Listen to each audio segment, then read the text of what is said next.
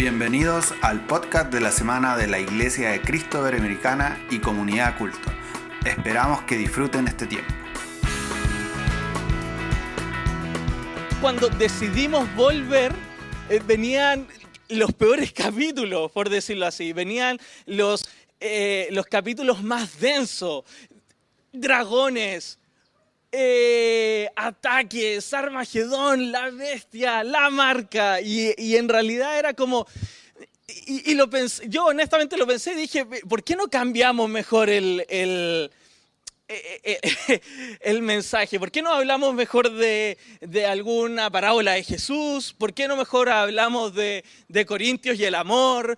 Estamos volviendo, qué sé yo. Creo que asumir quizás comillas ese riesgo de hablar de, lo que está escrito ahí en, en Apocalipsis, no sé si era tan, tan top o no sé si era negocio redondo para todo. Pero mira lo que sucedió. Mientras, comillas, se ponía más complicada la situación en el libro, la iglesia era más fiel. Mientras menos entendíamos, quizás había más hambre de él. Mientras hablábamos cosas mucho más profundas, nuestra adoración era mucho más profunda mientras nos complicábamos quizás con entender y comprender el texto, la iglesia seguía siendo fiel. Y cada vez había más gente y más gente y más gente. Es una medida cuantificable, sí, lo podemos ver, pero es porque hay hambre de Dios. Porque acá estamos predicando la verdad, las buenas noticias. Quizás no era el, mensaje más, eh, más transversal, quizás no era, algo fácil de entender. Gracias a Dios a, quienes estuvimos eh, y estuvieron haciendo estas prédicas, porque ahora lo podemos entender y podemos comprender de que nuestro Dios es para siempre. De que nuestro Dios es para siempre y que el sufrimiento y que todo lo que nos pudo haber pasado o lo que nos está sucediendo tiene un fin. Y va ahí el mensaje del día de hoy. El sufrimiento, toda angustia, toda tribulación tiene un fin. El libro de Apocalipsis no termina con un final trágico. El libro de Apocalipsis no termina abruptamente el libro de Apocalipsis no queda en blanco, no queda como esas películas que son de secuelas que necesitas por obligación ver otra. No, no, no. El libro de Apocalipsis termina con la redención de todas las cosas y aquí está el mensaje principal y en esa redención de todas las cosas, quienes están ahí también somos tú y yo, partícipes de la restauración de este lugar. ¿Cuántos lo creen? Bien, bien. Y mira lo que dice Segundas de Corintios. Segunda de Corintios 4, 17 dice, las dificultades que tenemos son pequeñas. En otras, en otras versiones dice, más esta leve tribulación, más este instante de tormenta, más este lapsus de eh, angustia. La mía dice, las dificultades que tenemos son pequeñas y no van a durar para siempre. Pero gracias a ellas, Dios nos llenará de gloria que dura para siempre. Una gloria grande, maravillosa, eterna. Nuestro Dios, iglesia, nuevamente lo digo, es para siempre. Él es el principio, Él es el fin, Él es el alfa, Él es la omega, Él es el que está en constante movimiento y, el, y el mal, el caos, la angustia tiene un límite, tiene un margen. Sin embargo, nuestro Dios es para siempre y esa eternidad es incomparable al sufrimiento pasajero. ¿Me siguen? Amén. Amén. Y, cuando nosotros recibimos esa verdad y cuando nosotros nos acercamos al capítulo 21 y 22 de Apocalipsis, son tremendas noticias. Son noticias que quizás por mucho tiempo estuvieron ocultas, básicamente porque no nos acercábamos a este libro, pero este, el Apocalipsis del Apocalipsis, como tiene título esta, esta palabra, es, es mortal. es increíble. Hay hay escenas, hay conceptos, hay ideas de las cuales las tomo yo para mi vida y espero que tú también las puedas tomar en tu vida y hacerlas también justamente vida. Las palabras que están este, en este libro son también para cada uno de nosotros. Y mira, nos acercamos al texto entonces, Apocalipsis 21. Y antes de poder leer, vamos a hacer eh, un, eh, nos vamos a ir un poco atrás y recordemos que este libro está destinado a las siete iglesias, en un concepto y en una idea de persecución, ¿cierto? Había tribulación, estaban pasando eh, situaciones cada una bien puntuales y este libro era un ánimo para ellos, era, era, un, era decirle, mira, no, no está todo perdido, al contrario, este sufrimiento, esto que ustedes están viviendo, no dura para siempre y hay buenas noticias. E, esa es un poco a grandes rasgos la idea que eh, eh, está animando el autor a cada una de estas iglesias. Entonces quiero que te pongas nuevamente en esa idea, en esa cabeza de estar leyendo este texto, el destinatario, y le está mencionando de que todas las cosas van a ser restauradas, de que este instante de sufrimiento, de tribulación no es para siempre, los grandes imperios siempre caen, lo aprendíamos con Jake hace unas semanas anteriores, y el ánimo era por sobre todas las cosas de entender de que esto que estaba pasando iba a terminar. Ponte en la cabeza en un instante de esas iglesias, imaginamos que estaban danzando leyendo este libro, estaban con júbilo, estaban victoriosos, estaban recontra contentos porque estaban recibiendo una noticia hermosa y esa noticia también es para tu vida. ¿Vale? Mira, leamos los primeros cinco versículos de este mundo nuevo, de esta idea de la redención de todas las cosas. Dice, después parte. Dice, después de eso. Y aquí está hablando en el 21 de después de la tribulación, después de todo este instante en el cual pudo haber sucedido algo que hubiese generado algún colapso. Después de eso, vi un cielo nuevo y una tierra nueva, pues ya el primer cielo y la primera tierra habían dejado de existir, lo mismo que el mar. Vi también que la ciudad santa, la nueva Jerusalén, bajaba del cielo donde vive Dios. La ciudad parecía una novia vestida para su boda lista para encontrarse con su novio. Y oí que del trono salió una fuerte voz que decía, aquí es donde Dios cohabita con su pueblo, Dios vivirá con ellos y ellos serán suyos para siempre. Dios será el único Dios. Él secará las lágrimas y no morirán jamás. Tampoco volverán a llorar, ni a lamentarse, ni a sentir ningún dolor. Porque lo que antes existía ha dejado de existir. Lo que antes existía, aquello que te hizo sufrir, va a dejar de existir. Entonces aquí en esos primeros cinco versículos hay tres ideas súper lindas. Dice de que hay un cielo nuevo y una tierra nueva. Pero ojo, es acá. Es acá la restauración de todas las cosas. Es en este momento. Dios está interesado en restaurar su creación, su planeta, lo que Él hizo, porque Él dijo que era bueno. Él dijo que todo lo que Él creó era bueno. Por lo tanto, Dios es el primer interesado en poner las cosas armónicamente en su lugar. Y es, interesante porque, y hay algo que, no mencioné la semana pasada, el, que está ansioso por venir, el que está deseoso por venir, el primero en la lista es nuestro Jesús acá a la tierra. Él está deseoso. Y a veces en nuestra cabeza nosotros queremos, fum, huir de aquí, cuando Él es el primer interesado de estar acá. ¿Se imaginan que nos encontramos así como en un ascensor?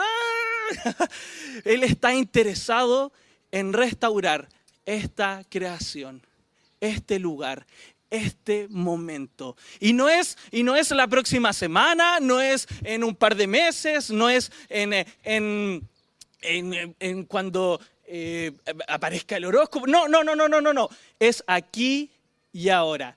Iglesia, el movimiento de Jesucristo es aquí, ahora, en este momento, está pasando, lo estamos viendo y esa noticia es la que portamos tú y yo constantemente traer el reino, venga a nosotros tu reino, es en este momento, es aquí. No podemos perder más tiempo. Y ahora tiene sentido cuando hablamos estas palabras, porque la salvación, la idea de restaurar todas las cosas, de redimir, es en este momento, ahora, aquí y en este lugar.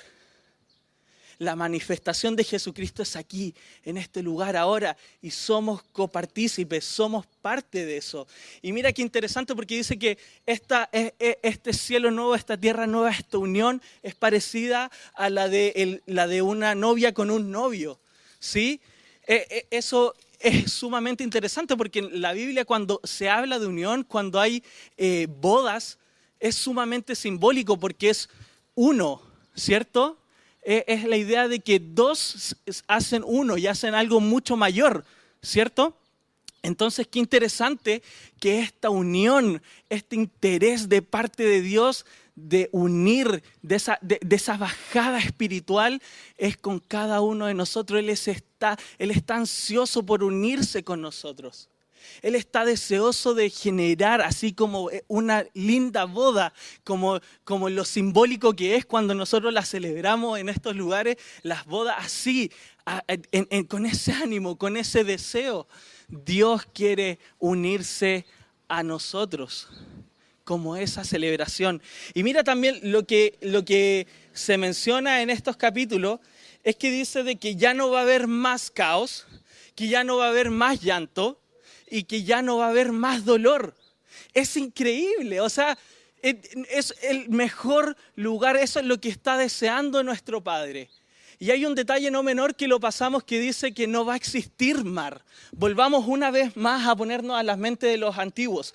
El mar, el conjunto de mar, el conjunto más bien dicho de agua, el cúmulo de agua, para las mentes antiguas significaba desorden, significaba caos, se generaba eh, algo que no es conocido. Por lo tanto, en esta nueva idea, en esta restauración, no va a haber mar, no va a haber algo desconocido, no va a haber caos, no va a haber algo desordenado dentro de su plan.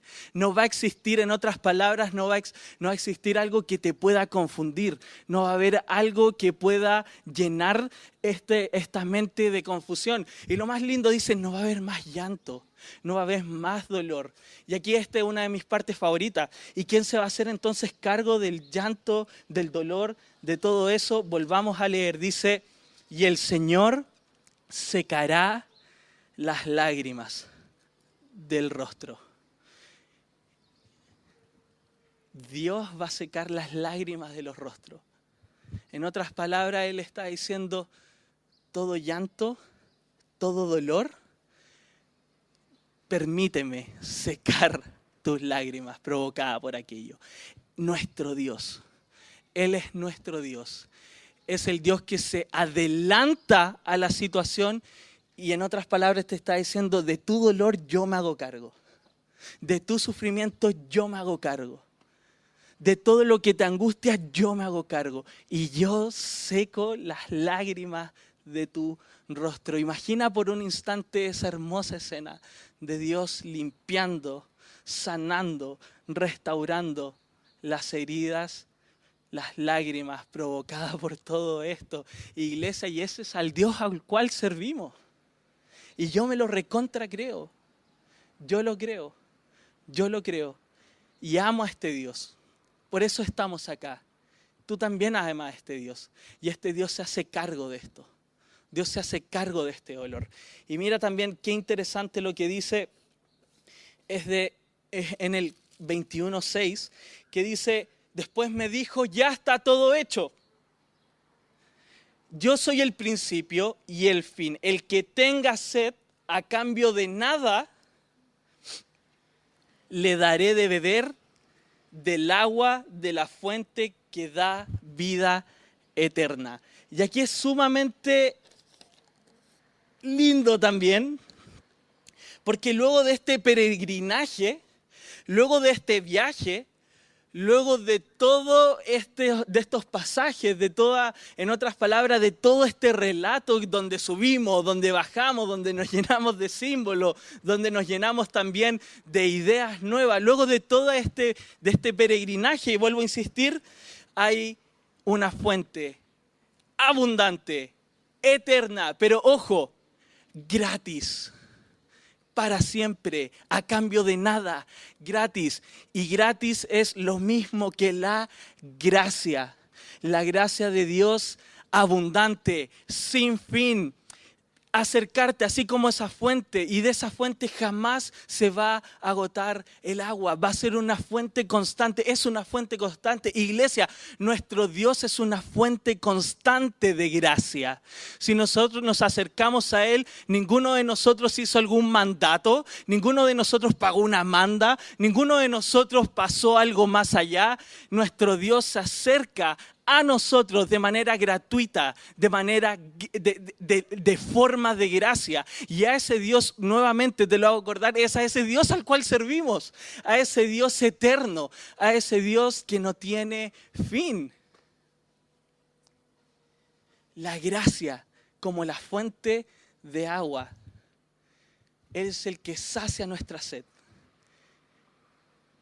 Él es el eterno, la fuente confiable el, que tiene palabras de vida eterna. Ese es ese es, no tiene un límite. Iglesia, vuelvo a insistir porque me encanta este día, no tiene límite, no tiene un tope. Él es eterno, Él no tiene fin. ¿Y cuántos lo creen? Amén, amén. Y mira, ¿cómo va a ser este lugar? Vamos a los versículos 10 y 14 y dice que en la visión el Espíritu de Dios me mostró el ángel que me llevó a un cerro grande y alto y me mostró la gran ciudad santa de Jerusalén, que bajaba del cielo, donde está Dios. La presencia de Dios la hacía brillar y su brillo era como el de una joya, como los diamantes, transparentes como el cristal. Por fuera estaba rodeada por una muralla alta y grande. En la muralla había doce portones y en cada portón había un ángel y en cada portón estaba escrito el nombre de las tribus de Israel. tres portones daban al este, tres al norte, tres al oeste y tres al sur.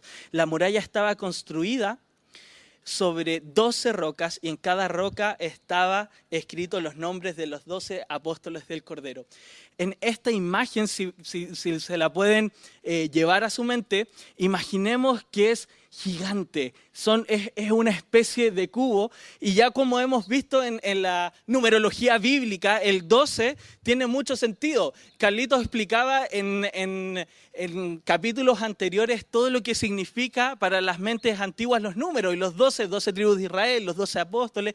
Entonces toda esta idea está también llena de simbolismo. Lo que el autor constantemente hace en Apocalipsis es revisar también los textos antiguos y traerlos acá y reimaginarlos, redignificarlos, restaurarlos en pos del Padre, en pos del Cordero, en pos del Espíritu. Entonces Él está agarrando y está diciendo, mira, donde vamos a estar, donde vamos a habitar es un lugar santo. También cuando en la Biblia habla acerca de joya, cuando habla de transparencia, cuando habla de algo eh, en relación con aquello, es sinónimo de pureza, es sinónimo de santidad. Por lo tanto, aquí dice, menciona, era tan transparente, era brilloso. Es decir, que la presencia de Dios va a estar en este lugar. Ayer justamente estábamos hablando con Gabriel acerca de las dimensiones que tenía este lugar, eh, porque más adelante lo menciona en el capítulo 21. Y, si lo podemos comparar geográficamente, este cubo gigante, este, eh, este lugar se lo podemos llevar al territorio geográfico, es casi tres cuartos de, de, Estados Unidos. Es un lugar gigante, es un lugar donde van a estar los hijos de Dios, donde van a estar cada uno de los que están anotados y escritos en el libro de la Biblia, es en el lugar donde vamos a participar todos los que creímos y creemos en Él vamos a estar en ese lugar. Y ojo, ¿qué hay dentro de ese lugar? Mira lo que dice el, versículo 18 dice que la muralla estaba, vuelvo a insistir, con la muralla hecha de diamante y el oro que estaba hecho de la ciudad era tan puro que dejaba pasar la luz como si fuera cristal. En este lugar, en este, en este cubo, por decirlo así, solo va a haber pureza, solo va a haber santidad, solo va a estar lo bueno, solo van a estar las cosas restauradas, solo van a estar aquellos que aman por sobre todas las cosas a Dios. Entonces, el 18 y el 22, o sea, perdón, el 21, el capítulo 22, menciona algo sumamente interesante volvamos a, ponernos en la cabeza de los antiguos y recordemos que para las mentes antiguas, el lugar de conexión únicamente para adorar a Dios era un templo, ¿vale? Era el lugar santo, solo había uno. Y si nos vamos mucho más atrás, el tabernáculo representaba aquello, ¿cierto? Solo había un lugar de la presencia, ¿cierto? Únicamente tú puedes acceder a Dios en este lugar en específico, en el templo, en el tabernáculo, etc. Siempre había un lugar físico, un lugar al cual ir adorar a Dios. Entonces esas mentes antiguas quizás estaban esperando este desenlace. Oh, imaginemos cómo va a ser el templo. El templo tiene que ser enorme. Si las calles son de oro, el templo tiene que ser de súper recontra oro. Entonces imagínate cuando están esperando llegar dentro de esa ciudad. ¿Dónde está el templo? ¿Dónde está el templo? Y mira lo que dice el 22. Dice de que en la ciudad no vi ningún templo. ¿Qué? ¿No hay ningún templo? ¿Por qué? Porque el templo es el Señor, el Dios Todopoderoso y también el Cordero. No hay templo, no hay un lugar físico, más bien es Dios merodeando por ese lugar. Es Dios en movimiento, vuelvo a la idea del principio.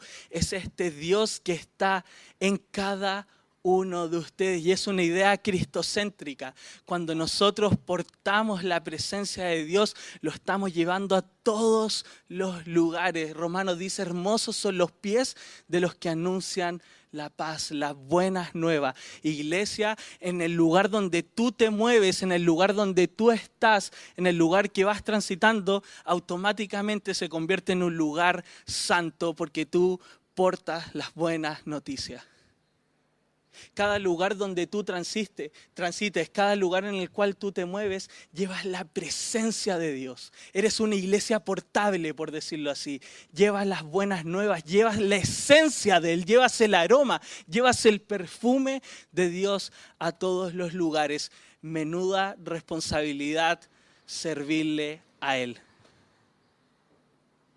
Tamaña responsabilidad de servirle a y es interesante porque vamos nuevamente al Antiguo Testamento.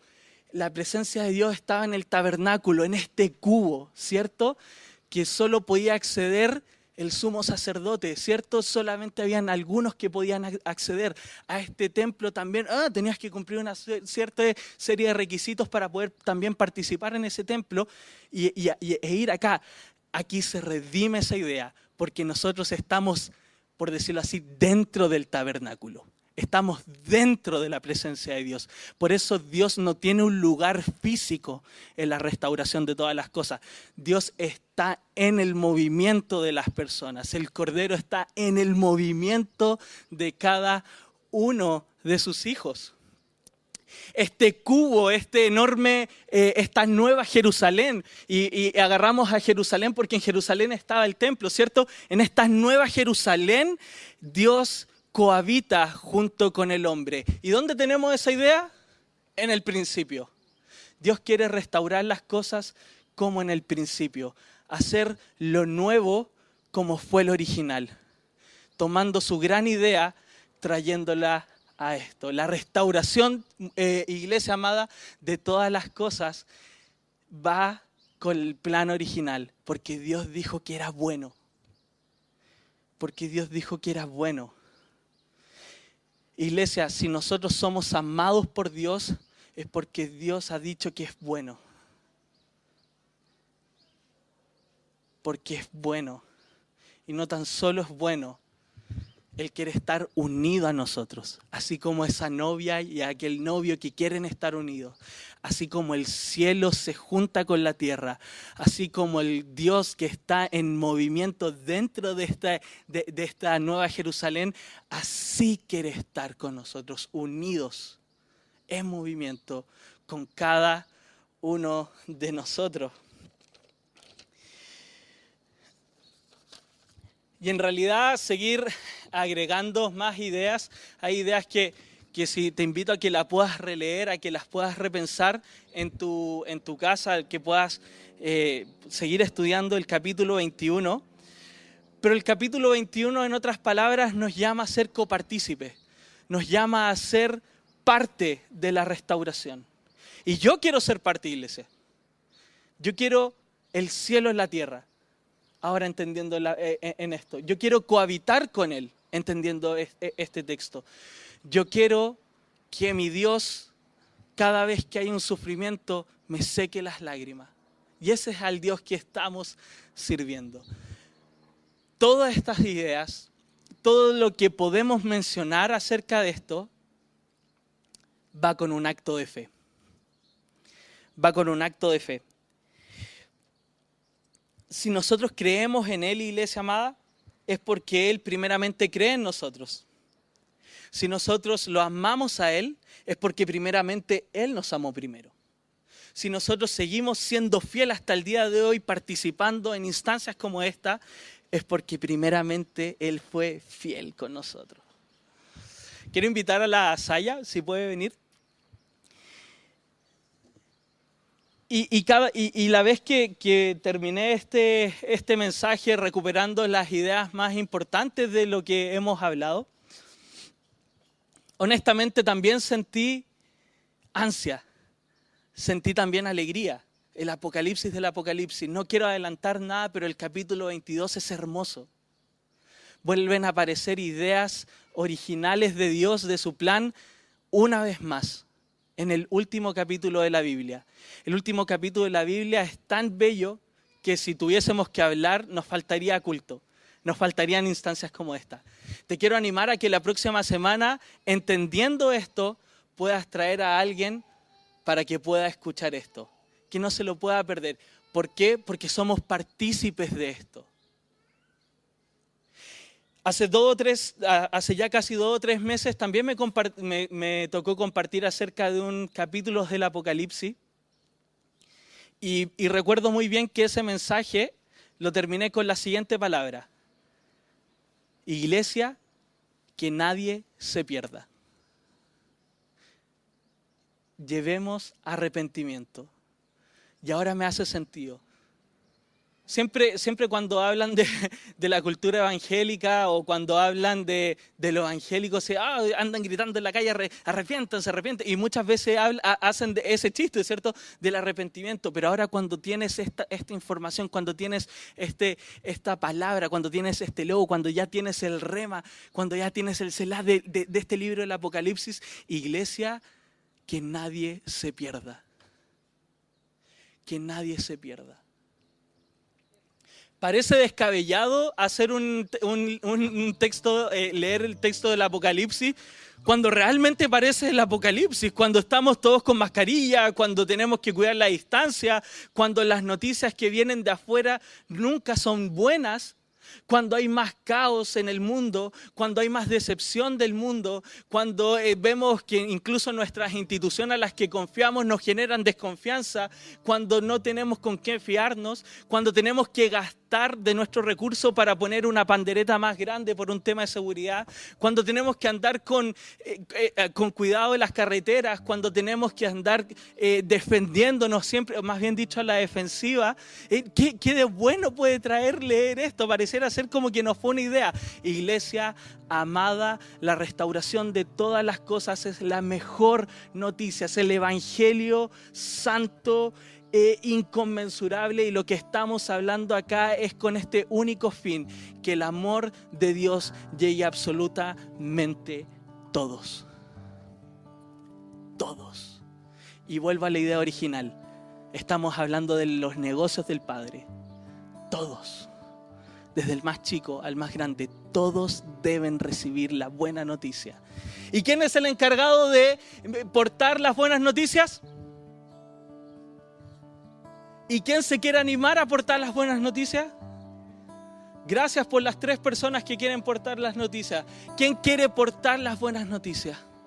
Señor, heme aquí. Ahora tiene sentido. Señor, heme aquí. Iglesia, que nadie se pierda. Y hablábamos ayer, ¿por qué que nadie se pierda? Porque quizás la persona que está pasando por al frente es tan importante como tú y como yo en la restauración de las cosas. Quizás tu familia, quizás tu vecino, quizás aquella persona que está estableciendo un vínculo, una relación. Iglesia, que nadie se, se pierda. Dios te ha dado la confianza, por decirlo así. Lo veíamos en Juan cuando, cuando eh, Jesús le da, eh, muestra su plan divino a los discípulos. En otras palabras, Jesús le está entregando la confianza a quienes le creen.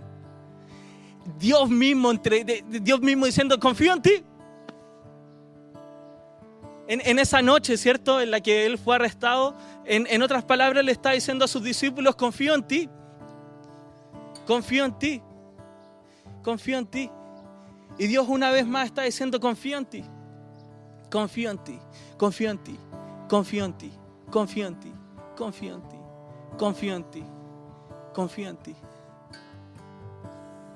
Gracia, gratis, fuente, eternidad, Dios movimiento, no más dolor. Yo quiero ser parte. Gracias por escuchar el podcast de la semana. Esperamos que hayan disfrutado este tiempo.